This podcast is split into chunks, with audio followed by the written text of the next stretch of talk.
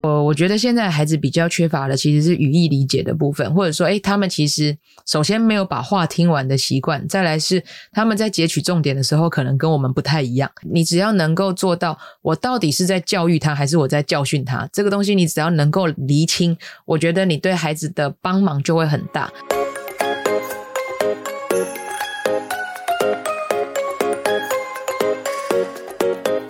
欢迎来到艾玛又来了。这是一个关于幼儿、讨论幼儿、聊幼儿的 podcast。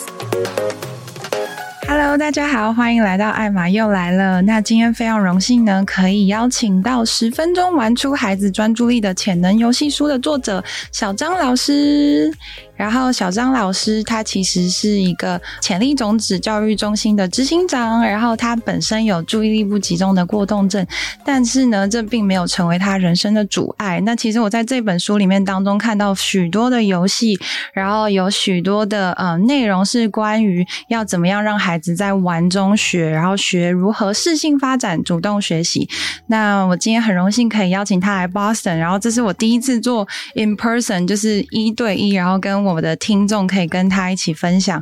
他出版这本书的心路历程，然后还有以及他呃在就学过程当中遇到的一些故事。大家好，我是小张老师，那很开心能够有机会来到 Boston，那刚好趁着回学校走走的机会呢，可以回来到 Boston 跟 Emma 聊聊天这样。那可以请你分享一下这本书是怎么产生的？你当时是为了什么原因呢？所以想要创作这本书？呃，其实当初写这本书是因为疫情的关系，对，那因为疫情期间我们被限制，就是不能上实体课程。那但是我们后来发现，如果我上线上课程，就是在家里跟小朋友视讯，然后要 cue 小朋友去拿什么找什么，事实上嗯蛮造成家长困扰的。所以后来我们就做了一件事情，就是诶，那我就跟小朋友视讯，然后在视讯的过程中去做一些信心喊话，或者做一些诶教养喊话的部分。那呃跟小朋友约好下一次视讯的时间，然后我们后来回去询问家长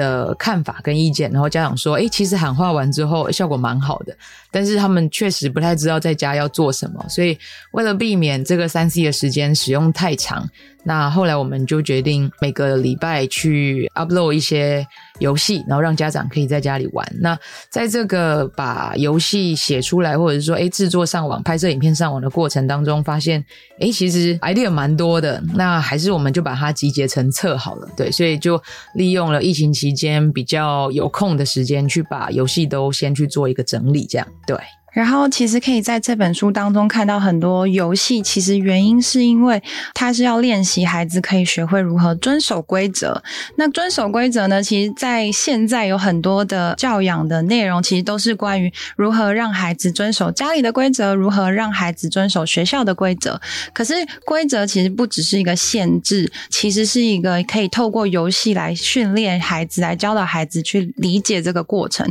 那小张老师可以多分享一下有。关于你怎么用游戏来教导孩子如何遵守规则的重要性呢？哦，其实我觉得，嗯，应该这样说，就是基本上小朋友在进到幼稚园之前，我们会希望孩子们开始进行一些比较结构化的游戏。那所谓结构化游戏，就是哦，它可能有情境，它可能有一些规则。那小朋友可以在游戏中有一定的游戏持续度的情况下，他后来进到幼稚园的时候，其实适应上会比较容易一些。那其实蛮多幼儿园适应出了状况的孩子，其实我们后来发现，他其实是因为跟家里的状况落差有点大。因为在家就比较像是，诶，呃，我想怎么玩就怎么玩。那我想要这个玩一下，那个玩一下，最后可能一整间都是玩具，最后再来一起收。可是我今天进到幼稚园的时候，其实会有一个状况是，诶，我可能不同的大时段时间能做的事情大概就是那些。所以对孩子来说，适应上的困难很多。其实问题是出在，诶，他们在规则适应上面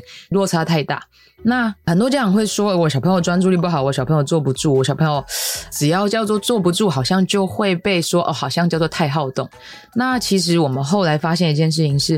事实上孩子们的专注力其实不应该是只能单纯的坐着，不是看他坐着的时间，而是需要去看他游戏的持续度。那以游戏来看，如果今天他可以跟我完整的玩完一个游戏，或是玩完一个情境，事实上对孩子来讲。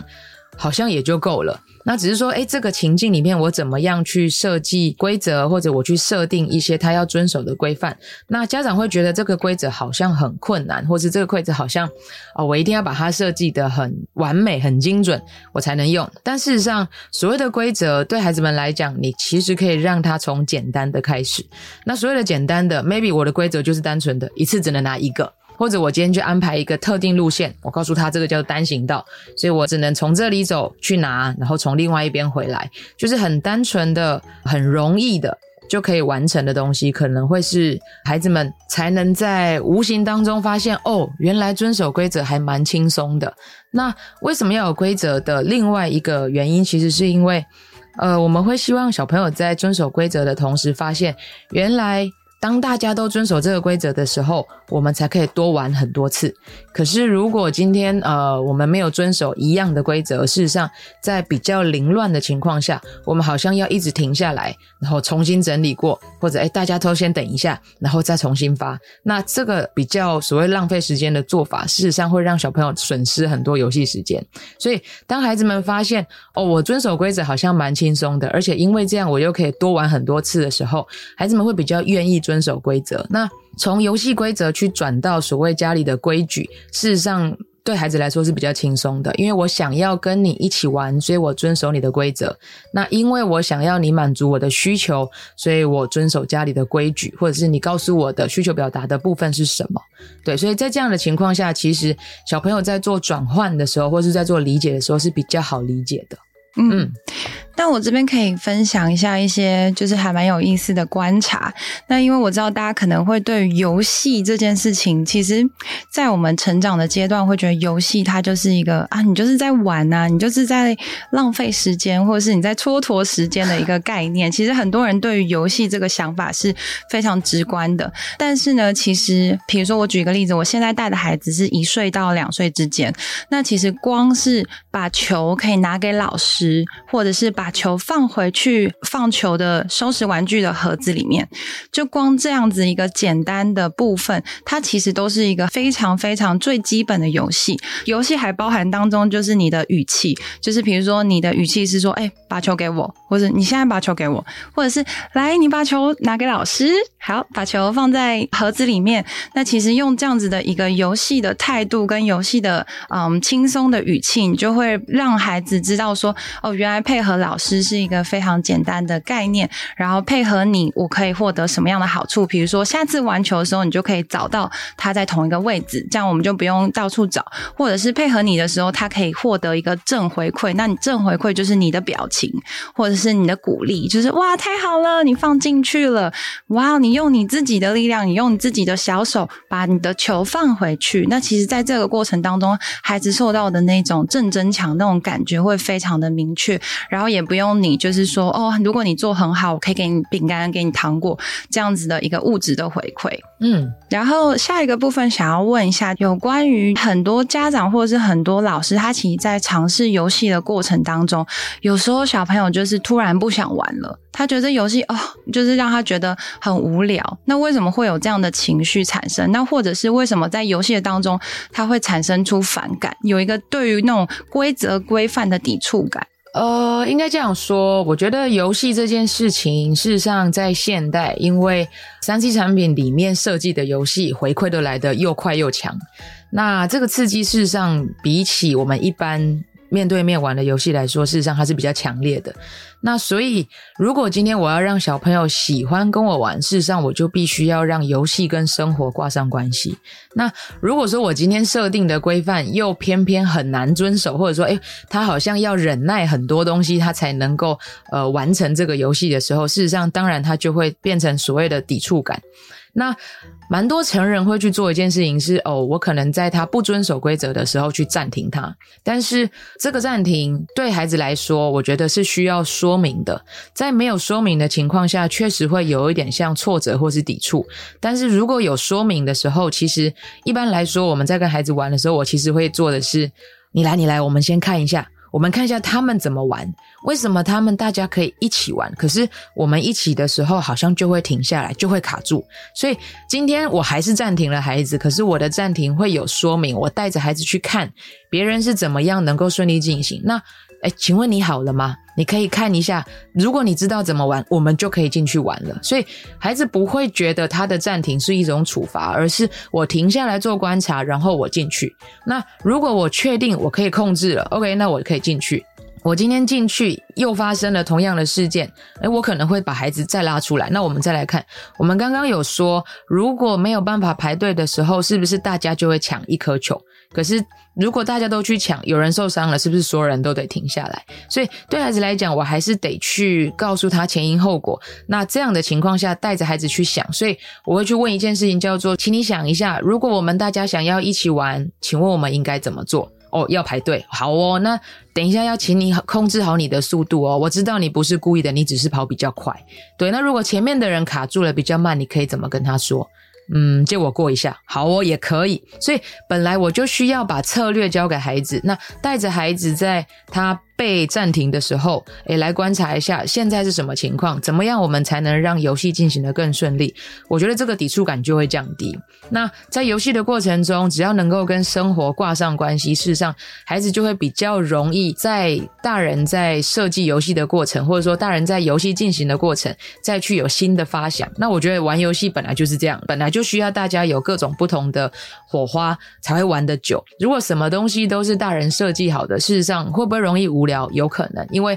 大人本来就不一定知道小朋友正在流行的东西是什么，但所以如果他自己从你设定好的东西去发想出一个他正在玩的，比如说他从你本来的领钱跟你说，这是停车费吗？因为他最近在玩 Tomica 的车车。那如果这样的情况下，哦，我就告诉他，对啊，我这个是停车费，我要先。把钱都先存起来，等一下我们盖停车场的时候，你可以帮我想一下停车格你想怎么画。那这个连接就会让游戏变得比较丰富，可以玩的比较久一些。那这个抵触感也会相对降低一些。嗯嗯嗯，刚刚有听到小张老师有分享，他就是使用了一个情境的引导，然后让孩子有有一种角色扮演的感觉。那其实，在他书里面有分享，就是二到五岁的孩子，他其实比较喜欢玩角色扮演，然后他们其实喜欢透过一些情境的引导，然后可以帮助孩子去学习。那这时候如果搭配一点，比如说角色扮演，或者是像是家里有厨房啊，或者是有一些一般生活上面可以使用的用具，然后让他可。可以带入到生活中的规范，或者是生活中的一些习惯，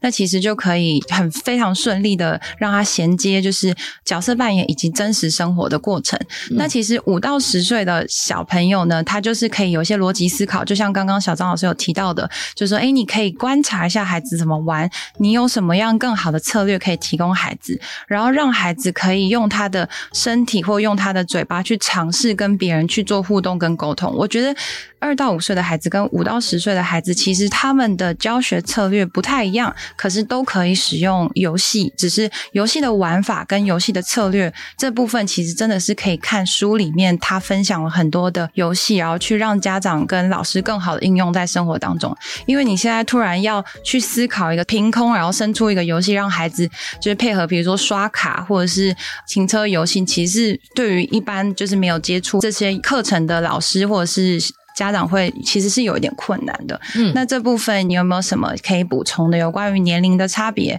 要怎么样去执行你的游戏书？呃，应该说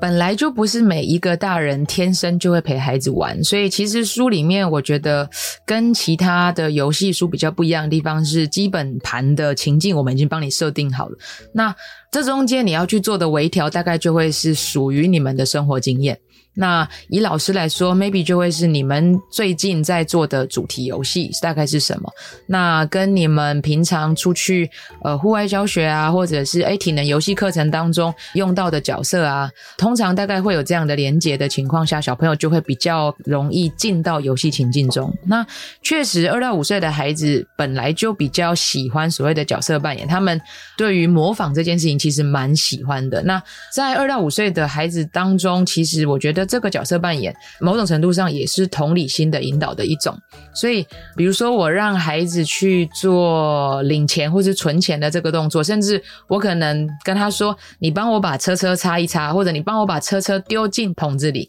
帮我洗车，你就可以获得一个代币，我就可以获得一个硬币。”这种正增强的概念，呃，这样子的情况下。我先赚到钱了，然后我跟他说，那接下来我们的前进，你可以设定是我们去家乐福买东西，你可能家里的 DM 你拿来把它剪下来，你就可以在家里，或者是你就可以在一个角落开启一间超市。那呃，这时候我可能让他，我可以去指定我今天希望他帮我买什么，那他可以帮我买一个我想要的，他自己再挑一个他想要的，那自主性的部分也可以被包含进来。在这个过程当中，因为他需要去找东西，所以视觉搜寻的这个专注力的部分也会被你玩到。所以，其实我觉得家长先不要把游戏想的这么困难。那二到五岁的孩子以情境跟角色扮演去进行游戏，其实他们会很容易就掉在那个情境中反而是出不来的状态，所以你压力不用很大，你只要去回想你们近期的生活经验当中有什么特别的，或者他对于什么特别有兴趣，你就可以拿来用。那回到五到十岁的孩子，因为他们已经过了那个角色扮演的那个期间，所以其实呃，认真说，同样的游戏我还是可以做延伸哦，只是说我在五到十岁的孩子这中间，我需要去把它转成有点像是破关的角度来做这件事。五到十岁孩子其实会喜欢成就感，就是每一个关卡，每一个关卡破的时候，其实他们会很开心。所以我可能就会有一个循序渐进的过程。比如说，我今天的第一关是比较简单的，你们只需要帮我把红、黄、蓝、绿分开就好了。那我的第二关就是，呃，红、黄、蓝、绿都分开之后，我跟你说，它的红色、黄色可以买哪一类的东西，然后蓝色、绿色可以买哪一类的东西。OK，我开始在教所谓的分类。那等把这两个东西分类之后，我可能就会告诉他，红色跟黄色买的这一类东西，通常它只要能够三个就可以搭配蓝色、绿色买的这个东西的两个。好，那数量的概念就会进来。所以，其实，在十岁以前，数量是很容易搞混的。那以台湾来讲，其实小一大概是学二十以内的数，甚至以章节来讲，大概是十八以内的数。小二开始会有所谓的乘法，到小三会有所谓的除法，所以其实一直都是在做分跟合的这个过程。那对孩子来讲，其实数量本来就是一个比较容易搞混的东西。那再来是，如果今天我要把数量搭配文字游戏或是文字说法下去做题目设计的时候，台湾的孩子目前我们在教育现场看到的，其实很多是对于文字的理解比较没有那么到位，导致他们对于数量的概念没有那么确实。对，所以其实五到十岁的孩子，我觉得在呃角色扮演的状态比较好了之后，尤其持续度比较长了之后，你可以做的事情其实是呃去把分类或者去把转换的东西去做的稍微多一些。嗯嗯，其实我觉得这个是一个非常好的一个有点像提醒，因为其实我这边的听众比较多是幼儿园或者是幼儿相关的教育工作者。那其实，在比如说蒙特梭利的一些教学法，或者是一些数感培养的教学法，在幼儿园的使用，它就是会希望你可以比较多的实际去触碰那些，比如说像刚刚有讲到代币，或者是石头，或者是呃任何硬币啊等等的，就是要。要有一个感受，那这个过程当中，在转换的过程当中，其实很容易会忽略一件事情，就是语言要如何把数字变成一个文字，然后把文字再转换成数字。所以这样子的转换过去跟转换过来，是需要一个实际的物品跟一个抽象的文字去做结合。所以如果今天有一个游戏引导，就是可比如说一个规则，就是说呃要可以可以请你拿三个代币加上两个代币，然后把这个代币合在一起。那当你在诉说的过程当中，其实就是一个文字，然后再转换成一个从抽象中转换成比较一个实际的玩法。我觉得这其实是对于孩子未来学科有很大的帮助，而且也会让孩子在玩中就可以学，就不会说，呃，我就是一直玩，然后玩的有一些家长会觉得是浪费时间。你也可以把玩变成是一个有价值的，帮助他学科上面的成长。所以这部分其实也是一个非常重要的部分。然后如果有相关的好奇，想要了解一下这游戏要怎么玩，其实我觉得他在书里面有讲了非常详细，有不各种不同的玩法。嗯，然后呃，其实前面有一个章节，其实我很感兴趣，因为其实有很多很多的家长都很好奇一些教养的问题，就是不知道就是前面有提到的常见的十个教养问题，在你和家长沟通的过程当中，你是最常遇到哪一类的问题？然后你都是怎么样回应跟处理？然后有没有什么方式可以让家长或者是老师可以去理解这些问题背后的原因，然后要怎么去搜寻资料这样子？呃，应该这样说，我您呃那个这十个这样问题，说真的，嗯，这样问题真的非常多。那我里面整理的十个是我们目前在中心家长最常提出来的。那呃，我最常被问的大概会是打人跟尖叫，原因是因为这个东西是老师们会第一个客诉的东西。那再来是这个东西，事实上这样的行为去影响到了别人，所以呃，对老师来说，事实上是相对比较困扰一点的。那我觉得 Emma 刚刚讲的很好的东西是，你已经把答案讲完了，就是行为背后的原因到底是什么？那这个东西其实是大人们比较少去跟孩子们提的，原因是因为大部分，呃，因为时间比较紧迫，或者因为人数比较多的关系，其实我们能做的大部分是禁止。比如说，当小朋友打人了，或甚至托婴中心的孩子小朋友咬人了，事实上，老师们能做的大部分大概会是：诶，不可以咬人。可是比较少人去发现一件事情，叫做他为什么咬人？对，那呃，或者他为什么打人？那所以，其实，在过程当中，不管是引导家长还是引导孩子，事实上，我们跟家长说的东西是你可能要去想的是他为什么会需要打人？那是因为，呃，他想要别人手上的东西吗？还是他想要拿特定某一个玩具吗？还是他想要做什么？所以，通常当家长来问我这个问题的时候，我会先问的东西是什么情况下他打人？那我觉得，如果你是教育现场的老师，这可能也会是你需要观察的，因为。我们会请家长去问老师的，对，因为通常当家长收到这个客诉的时候，家长其实三炮他也很无奈啦，因为他也他说真的他不在现场，所以他 maybe 也很难控制小朋友当下的状况，那所以他能做的也只是去问你，那他为什么打人？但是如果今天老师刚好不在现场，或是老师没有看到的，老师可能会告诉你哦，我我不知道，我不清楚，是小朋友来说的，可是呃他就是真的打人，要麻烦你回去告诉他。我必须说哦，就是。如果我是跟孩子，或者我今天跟家长说要请你回去告诉他，请他在学校不要打人。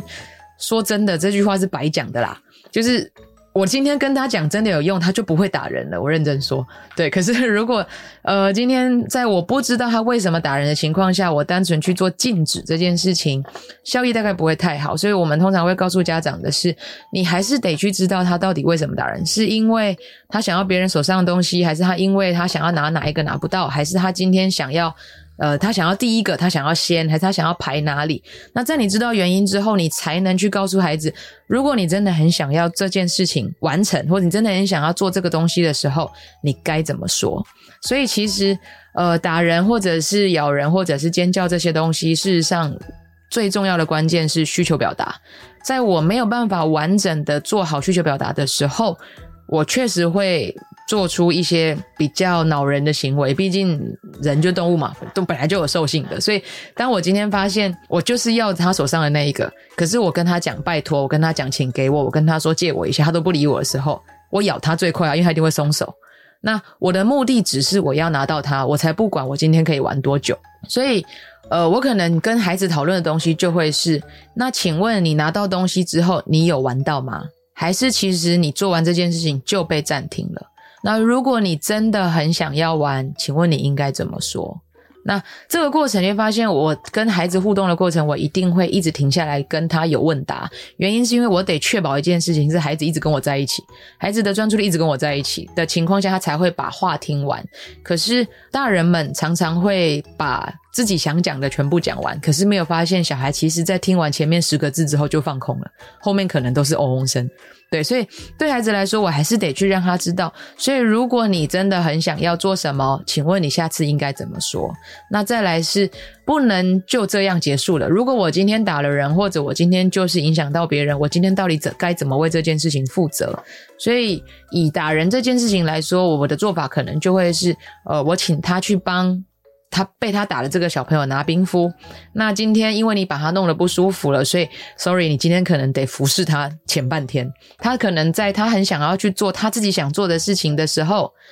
被停下来告诉他哦，因为他现在想做什么需要你帮忙，所以要请你先帮他去。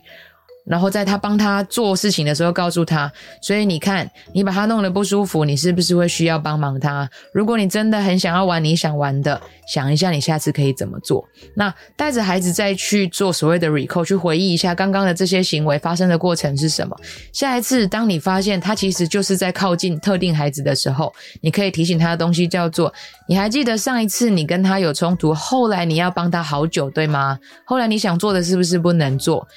如果你真的很想要，想一下你可以怎么跟他说。那如果他说了，我觉得后面这一段是另外一个新的关键，叫做如果小朋友真的说了，那一般来说哈，在成人在现场的情况下，我会希望让那个说可以真的成功。那家长常常说，我跟他讲说不可以打人，他都知道，可是为什么他就是做不到？其实是因为他觉得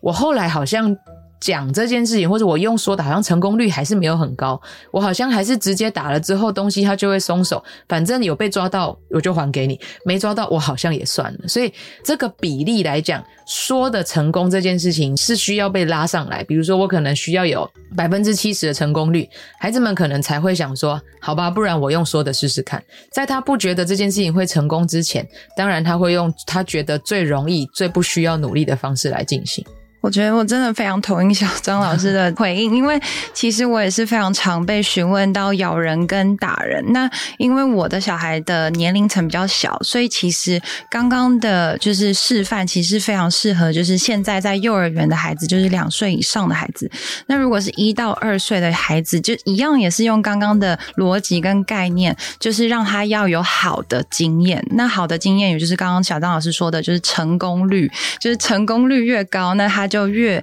会倾向去做那一件事情。那你希望他是对于好的经验慢慢的累积越来越多，那你就不希望他，比如说当他打人的时候，对方松手，然后玩具就可以拿到手。那对于他来说，他的好的经验是打人。那我会希望他可以养成一个，就是比如说像是因为我们年龄比较小的孩子，我们会使用宝宝手语，或者是呢，我们会请他，比如说我们有两个玩具，那他是不是可以先看看身旁是不是有其他的一样同样的玩具。可以做使用，然后我们再来去去找对方去做沟通。就我们也会有辅助一些社交的沟通模式，比如说单一个词，就单一个字或单一个声音，然后可以让对方了解到他想要这个玩具，然后或者寻求老师帮忙也是一个方式。但最主要还是希望他可以使用宝宝手语，就是要累积他好的经验。那像是打人的话，就是在一到两岁的部分，我们也会提供，就是他说轻轻摸，就是因为很多时候就是对，就是小 baby 或是婴儿。他们会对于对方有很大的冲动，想要拥抱啊，或想要戳戳看眼睛啊，或者戳戳看鼻子跟嘴巴。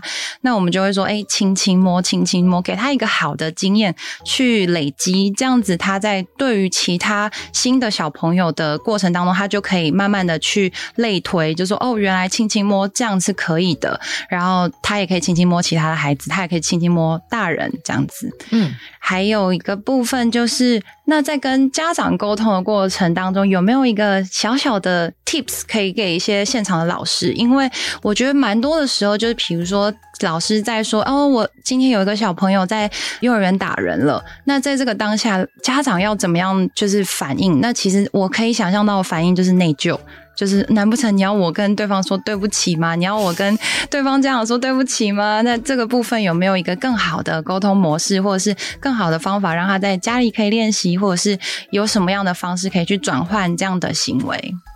呃，我觉得以家长端来讲，事实上。呃，我反而会觉得刚刚说的轻轻摸或者是力道控制的部分，可以在家里有比较好的练习。原因是因为其实，呃，我自己的小孩跟别人的小孩，别人的小孩我反而是难控制的，所以我没有办法保证我的小孩跟别人说请给我的时候，人家是不是真的会给我，甚至他跟他点点头谢谢表示要交换的时候，他到底会不会给我？所以其实这件事情最好练习的对象是大人自己。所以呃，比如说小朋友今天。一岁八，他就是要把我的东西拿走。这时候我可能会把他东西 hold 住，告诉他这个不是玩具，这个是我的。我可能从头到尾就是 repeat 这句话，告诉他这不是玩具，这个就是我的。你的玩具在那里，你可以拿那个。对，但这个不是玩具，这个是我的。我一边做一边摇头，慢慢让他去理解。当人家跟你摇头的时候，表示他不喜欢。那再来是刚刚说的轻轻摸这件事情，其实。很多大人会说，我都有告诉他轻轻摸，可是因为小朋友在跟我们玩的时候，其实力道通常比较大，那再来是，毕竟是我们自己的小孩，对我们力道大的时候，其实。大部分的家长啊，在那个时候当下，你会觉得是有趣好笑的，所以有时候小朋友会误会，我喜欢这个人的时候，我好像这个力道他也会笑，所以我喜欢那个小朋友的时候，我也是同样的力道。然后，诶，为什么他在哭？我不太懂。但是他哭完之后，好像又没有什么事情发生。但是我好像也成功摸到他了，好吧？那这就是一种喜欢吧。我不能让孩子误会这件事情，所以我必须说，轻轻摸这件事情绝对不是用说的来的，就是轻轻摸这件事情是你需要带着。宝贝的手，然后去你的身上，告诉他，所以你要找我，对吗？喜欢是不是？你想要跟我说话，对吗？对，那你要轻轻摸。所以他可能一个力道打下来，你可能可以演的夸张一点，是吓一跳的表情，告诉他哦，什么事？请问是找我吗？哦，如果是找我，这时候就请你带着他的手。去摸你自己，如果是要找我，要轻轻摸，不是这么大力，大力好痛，我刚刚吓一跳。所以小朋友对语言的理解本来就会是，当我出现这样的语言的时候，同一时间我出现什么动作，或者我出现什么表情，或者出现什么结果，这件事情发生久了，他才会有一个比较好的连结。对于小朋友来讲，我其实需要跟孩子做的练习，大部分我们会希望我还是让他发生在家里，因为我今天可以用大人的回应来让孩子知道。人们可能有哪些回应？那在这样的情况下，我才有办法在他有了比较好的语言能力之后，我有了仿说能力，有了叠字能力之后，去告诉他，其实你在学校遇到什么样情况的时候，你可以怎么说？对，那当家长今天去收到老师的，挨的是客诉或者是提醒都好。那我觉得没有错，当下我还是得稍微内疚，或者有点谦虚的跟老师说抱歉，造成他的困扰。那回去的话，我可能会怎么样跟他做练习？但是这件事情，我觉得你可以让老师知道的是，你在家通常怎么跟他说，让老师知道你去建立孩子的关键字大概是哪些，让老师能够有一个底。那如果你在家里提醒孩子的东西叫做。有哦，我有看到你想要做什么，想一下你要怎么说，是请吗？还是谢谢？你跟他说谢谢，还是交换？如果今天我跟孩子之间的默契是他只要点点头，就表示他其实想要别人手上的那个东西，他先说了谢谢。我把这个 Q 告诉老师的情况下，老师在做观察的时候，maybe 老师就可以告诉他：有，我有看到你点点头，你想跟他交换是吗？哦，你先跟他说谢谢，我帮你问他。所以，对孩子来讲，如果今天我的肢体语言能够被理解，呃，我的意图能够被理解的情况下，我的冲动反而不会这么多。对，所以，呃，我觉得家长端在你接收到老师给你的讯息之后，嗯，跟孩子去做完练习，告诉老师你给孩子的 Q 是什么，这中间你们的亲子沟通，我觉得效率会反而是好的。嗯，我觉得我真的很喜欢小张老师有用一个比较生动的方式啊，去让家长跟现场的幼儿园老师可以理解那种就是情绪的强弱，因为你有。办法可以让孩子知道你的强弱在哪里，就可以知道说哦，这件事情是非常严重了，或这件事情其实是被允许的，或者是你是适合使用这样的方式去和其他的孩子去做沟通。所以，其实我们有时候需要去反思或反省一下自己的说话表达方式是不是让孩子有一点混淆。因为有时候，比如说像是我收到蛮多资讯是有关于就是爷爷奶奶，然后他们就会说哦。就是我的孩子喜欢打爷爷奶奶，然后爷爷奶奶会说没关系，嗯，然后会让孩子产生一个混淆的情况，那这就会影响到孩子在学校，就是看到其他孩子的一些社交的模式，就比如说他就会觉得说，哎，爷爷奶奶打了都笑啊，那你应该我打了应该你也要笑，那其实这就是一个会容易混淆的部分，嗯。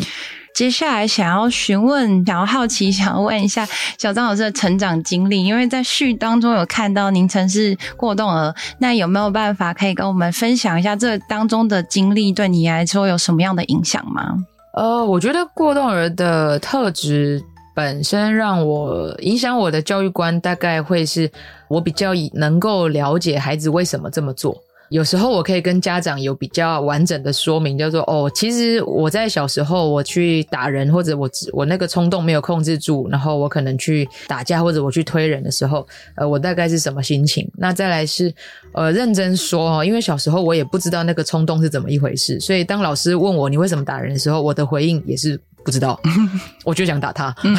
对，所以其实小时候我确实不知道什么叫做冲动，但是后来长大之后，我开始知道哦，原来。我没有运动的情况下，哦，那个感觉是这样。所以后来慢慢大了之后，我我就知道，嗯，我最近比较少去运动，所以我冲动上来了，我知道我要锁门，我不要把自己放出去。好，所以。呃，我觉得以教育观来讲，大概就比较多的同理，或是比较多的理解，让家长能够感到比较欣慰吗？或者应该说同温层可能比较厚吧。他们知道哦，原来你小时候也曾经这样过。对，那其实我的幼，我到我到小学毕业以前都还蛮歪的啦，就是整个历程其实不是太顺遂。那大家想得到的作乱的方式，我大概都有做过。那其实是在我的国中阶段才有比较多的理解，然后有比较多的引导。那在这样的情况下，我后来慢慢去体会。哦，我好像只要把我的活动量做到一定的宣泄，我好像也可以停下来。但是比较困难的就会是所谓的阅读障碍的部分，因为呃不太能够很顺利的把东西看完的情况下，慢慢的去找一个比较适合自己的读书方法。那所以其实孩子确实在成长的过程当中，maybe 不是读书的料，或者说诶 maybe 不是在这么早期就展现他的认知能力。那但是你不会知道他什么时候突然开窍了，所以我通常跟家长说的东西大概会是。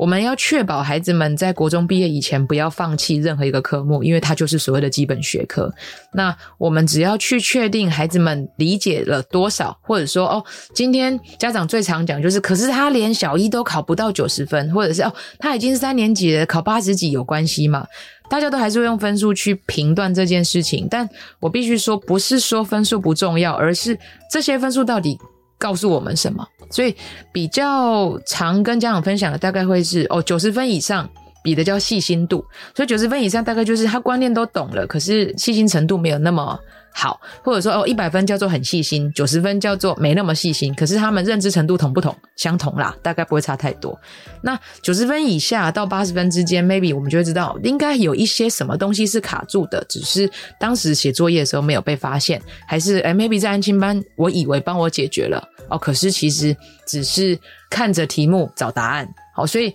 这种东西就变成说我需要去了解一下到底问题出在哪里。那我觉得比较关键的东西是，以我的过动来说，事实上是专注力不足。那专注力不足其实会是每一个每一科的专注力都不好。可是很多家长会说，我小朋友专注力不好，可是哦他在组乐高的时候专注力很好。那我必须说哦，专注力不好这件事情会通通都不好。不会一个东西很好，另外一个东西不好。如果今天我在 A 学科很好，但我在 B 很不好，通常来讲，那叫做能力不好，那个不是专注力不好。所以，如果今天是能力上出问题，我们要解决的其实是该科的能力或是该科的理解，倒不是我今天的专注力一定怎么样。对，所以我觉得这中间要先去厘清的东西是我到底是 general 的专注力不好呢，还是我其实是哦单科的东西或是单项的。观念没有去做理解，这个东西大概会是用我自己的成长历程可以去跟家长们说的。那我自己后来的做学问的方法，大概就是哦，我去听，因为我的我虽然视觉很差，可是我的听觉很好，所以我同一时间可以听很多人讲话，我同一时间可以听到之后记起来，或者我听懂了之后我可以记下来，是我在自己去做整理。所以其实。呃，我能够分享的东西大概就会是怎么样陪着孩子去找到一个属于他或者对他来说比较有效率的做学问的方式，这大概也会是家长在陪孩子们成长的过程另外一个比较重要的关键。嗯，我觉得这还蛮重要的，因为很多时候就是我们在看很多的，就是课程啊，或者是教纲，我们都会希望说可以适性发展孩子的能力。可是其实你说适性发展这个部分，它还是有一个规范在，也就是学科标准。但是通常没有办法像是小张老师看这么仔细，就说哦，他其实并不是注意力的问题，他其实是细心程度的问题，或者他是某些部分，比如说像是刚刚讲到。的文字转换的部分，或者是数感不好，或者是对于文字理解，或者是甚至是他阅读的能力，他其实是有需求的，他其实是需要帮助的。那我觉得这是一个很棒的部分，可以去让爸爸妈妈去审视孩子在学习上面有什么样的需要，然后也可以在幼儿园的过程当中去奠定他一个基础，然后帮助他们的幼小衔接。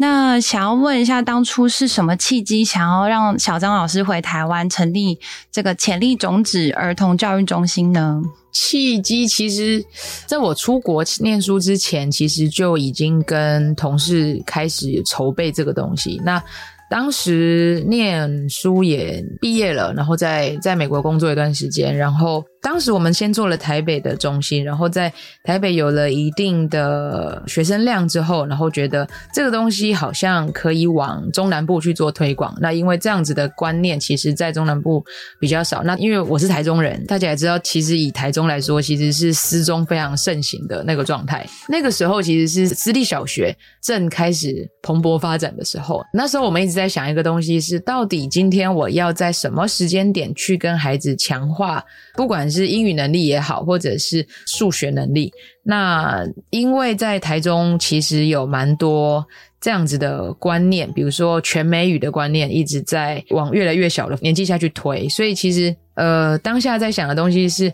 有没有可能我们让游戏这件事情，或者是让孩子的健康能够拿来被放在认知的前面。那再来是，其实我们一直在推广的一个观念是，有没有可能我们让孩子对于情绪的理解，在他进到小一之前，能够比较完整一些？原因是因为，事实上，如果今天我在一个全美语的环境，或者说，诶，我在一个比较在意认知理解的环境中，当家长有要求的时候，老师就有一定的进度压力。那在这样的情况下，如果我学生又多的情况下，老师似乎比较难去处理，不管是行为也好，或者是情绪也好，这样子的状态，再让他进到小学的时候，呃，我们。在教育现场遇到的是，孩子们大部分叫做“那我就先放弃我的情绪”。可是其实随着年纪慢慢增加，认知能力、认知难度越来越高，孩子们遇到的挫折会越来越多，所以我的情绪理解越慢完成或者越慢完整，事实上对孩子来说负担是越大的。那就像我后来在小学现场，我曾经请孩子。呃，演一个情绪。我说我在黑板上面写了三十五种不同的情绪形容词，然后我跟小二的孩子说，你可不可以帮我演惊讶，让小小朋友猜，让同学猜。然后他就站在讲台上站了三分钟，然后我就说，你是演完了吗？然后他跟我说，我不知道什么是惊讶。那个当下，其实我是惊讶的，我差点帮他演完了。但我想说，哈，可是他已经二年级，他不知道什么叫惊讶。我跟他说，你想一下，在什么情况下你会有惊讶的情绪？他说，我不知道什那是什么意思。所以这样子的状态会让我觉得，哦，呃，孩子们到底对于每一种不同的情绪理解是什么？那我如果今天没有一个正确的情绪理解的时候，我所表现出来相对应的行为。当然会看起来很奇怪。如果我对于呃害怕、紧张、害羞、生气、拿不到、失望的情绪理解都叫做不舒服的时候，我就会有同一种行为叫做哭，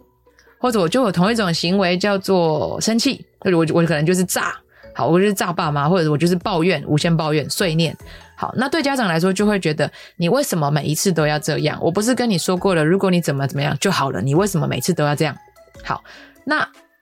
对我们来说，其实当我今天在前端，孩子们遇到一个事件，他的感受没有被厘清的时候，他当然会一直用同一个行为表现来处理这个不舒服。所以我们需要的其实是我怎么去把这些不同的感受去做，去给他一个比较好的相对应的行为。例如说，失望的时候你可以找爸爸许愿，紧张的时候你可以来请我陪你，害怕的时候你可以来抱我。对孩子们来讲，其实情绪的理解，事实上是我们比较希望做到的。那再来是，确实在成立的当初，事实上治疗师是一个在医院体系里面是一个相对饱和的状态。那我们当时也希望能够以治疗师的身份，把治疗师让学弟妹能够有一个新的空间。那治疗师对于儿童发展比较了解的情况下，呃，能不能出来帮助一些？其实他们是 normal 的孩子，或者他们是正常的孩子，只是需要一些引导，需要一些帮忙，需要一些比较完整的说明，去做这样子的厘清，所以才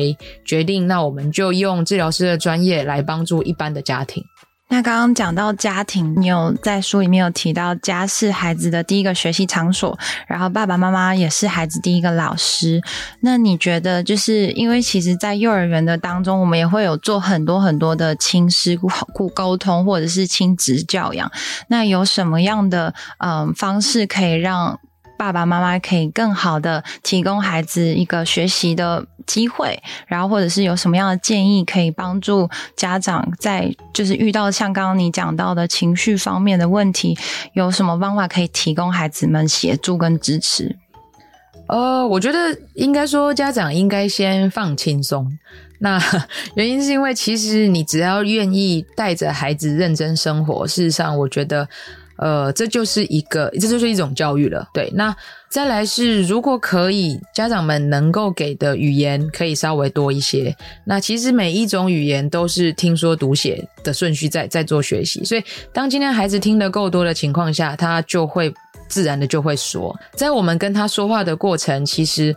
我我觉得现在孩子比较缺乏的其实是语义理解的部分，或者说，诶，他们其实首先没有把话听完的习惯，再来是他们在截取重点的时候，可能跟我们不太一样。所以，其实家长端，你只要能够做到，我到底是在教育他，还是我在教训他，这个东西你只要能够厘清，我觉得你对孩子的帮忙就会很大。那再来一件事情是。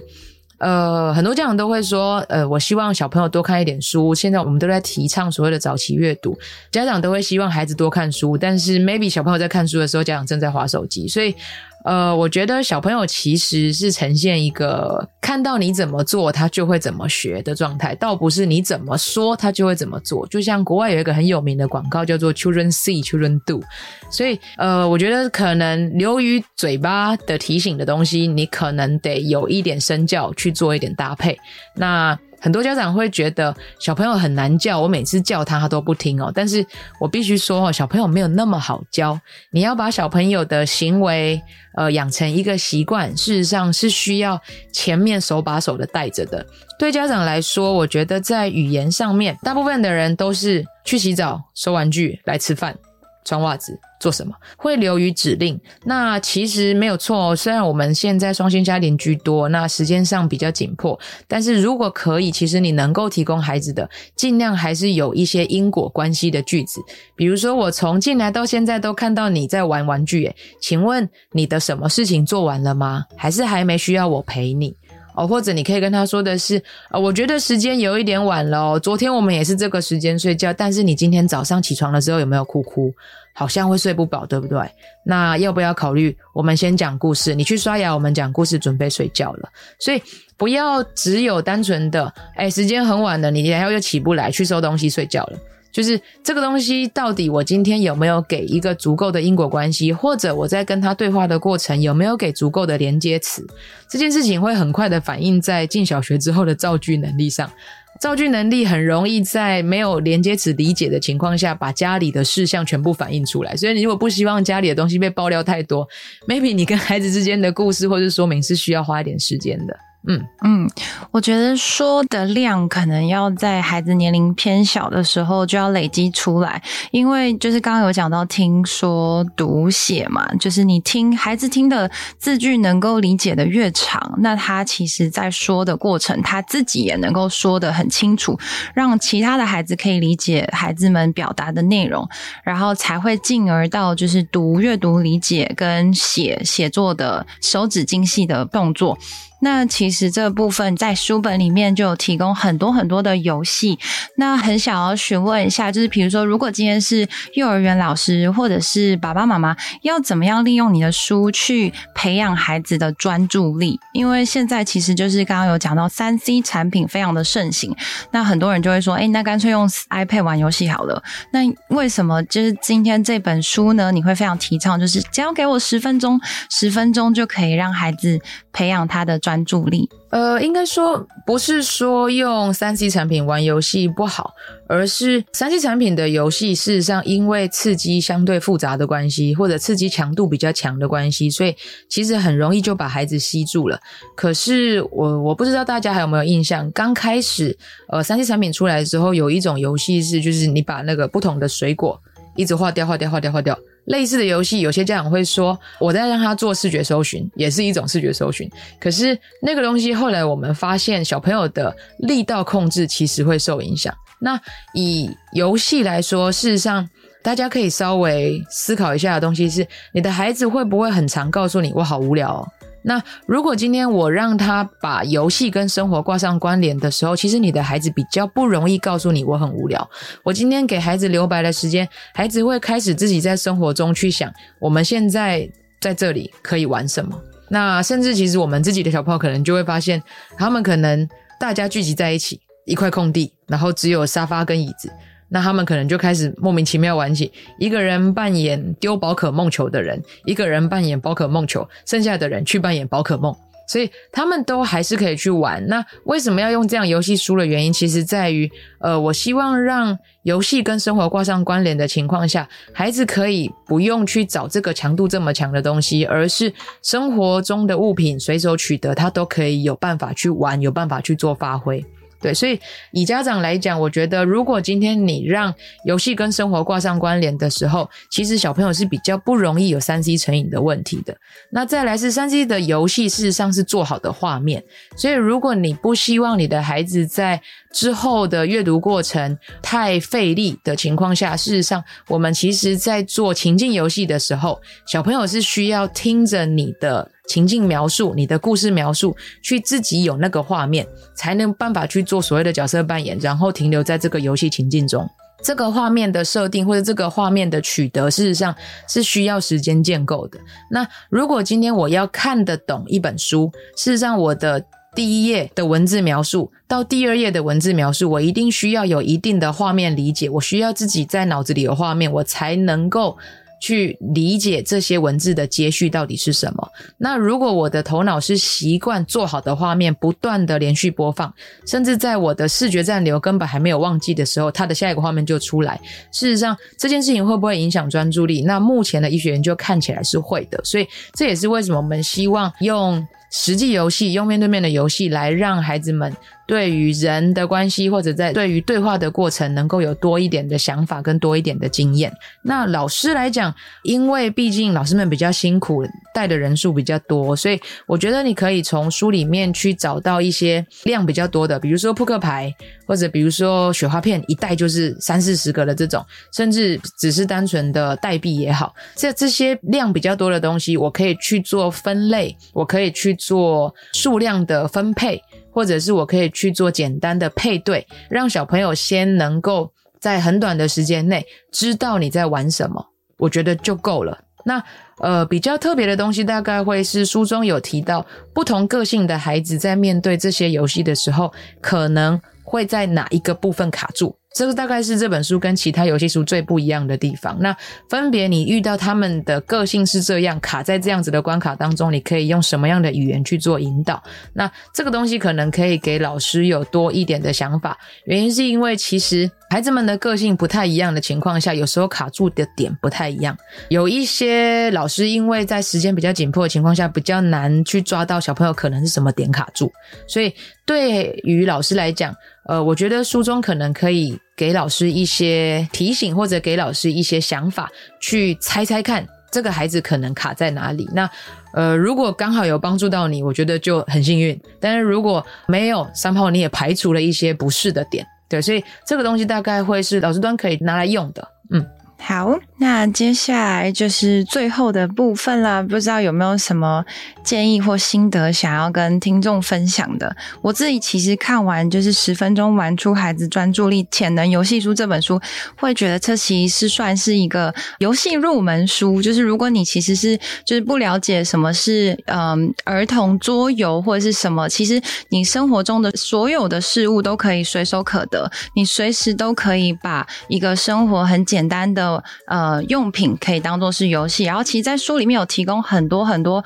不同的玩法，然后我觉得蛮大开眼界的，因为有很多内容其实是非常简单，比如说他可能利用了雪花片或是一些故事情境的引导，我觉得这个其实是我蛮缺乏的，就是让孩子可以沉浸在一个游戏当中，然后享受有一种故事当中，然后自己也要去做出一些些小小的挑战，那样子的关卡游戏其实是可以非常吸引孩子的呃专注力，然后。注意力，然后也可以让幼儿园老师当做是一个破冰游戏。那如果比如说像刚刚就是有提到的一些呃，比如说像是刚刚有讲到超市啊，或者是刷卡停车等等的，其实都可以应用在生活当中。你已经有的玩具就不用再另外购买，然后你也可以让孩子减少三 C 的使用时间，然后爸爸妈妈也可以沉浸当中。那除了爸爸妈妈以外，比如说像是亲朋好友如果来家里，你也可以让孩子跟孩子之间有一个共同的语言，也就是游戏，然后去做一个简单的互动。那最后不知道你有没有什么想要补充的，有关于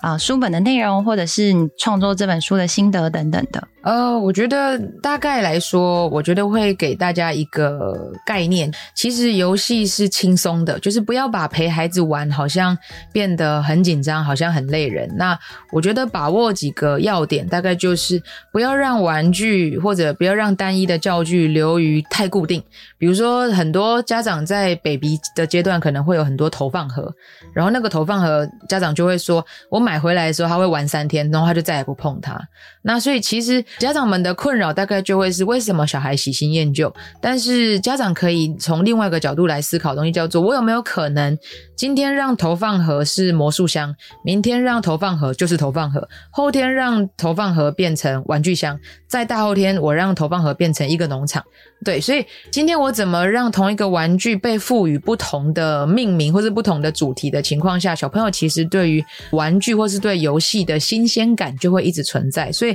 整本书来说，我其实会希望是减轻家长的负担。那另外一个比较大的心得，就比较重要的心得，大概就会是其实。陪玩这件事情是对我们来说是投资报酬率最高的啦。如果你在三岁以前的陪玩其实很完整，或者我所谓的完整，可能就是有情境、有规则，然后你可以你愿意跟他一起做角色扮演的情况下，其实三岁以后你是能够有一个很好的回报的。就是我三岁以前，maybe 我需要亲力亲为，我需要陪着他一起。捡东西，或者一起着色，一起贴贴纸，或者一起呃去做配对，一起去放，一起去拼等等。那但是在这样子的情境引导的情况下，当孩子能够很快的融入一个情境中，其实三岁以后，你就可以一边忙你的事情，一边说：“哦，那所以你现在超市开门了吗？还是你先帮我把超市补货？”小朋友可能自己就会去拿 DM 拿来捡，捡东西之后他自己就摆好。爸爸，我的什么已经摆好了哦，所以进货进好了是不是？那你要先拿来给老板签单呐。好，这时候你可以一边忙，你开始回收这些小朋友的游戏能力。那呃，在这样的情况下，其实你的负担就会相对减轻许多。嗯。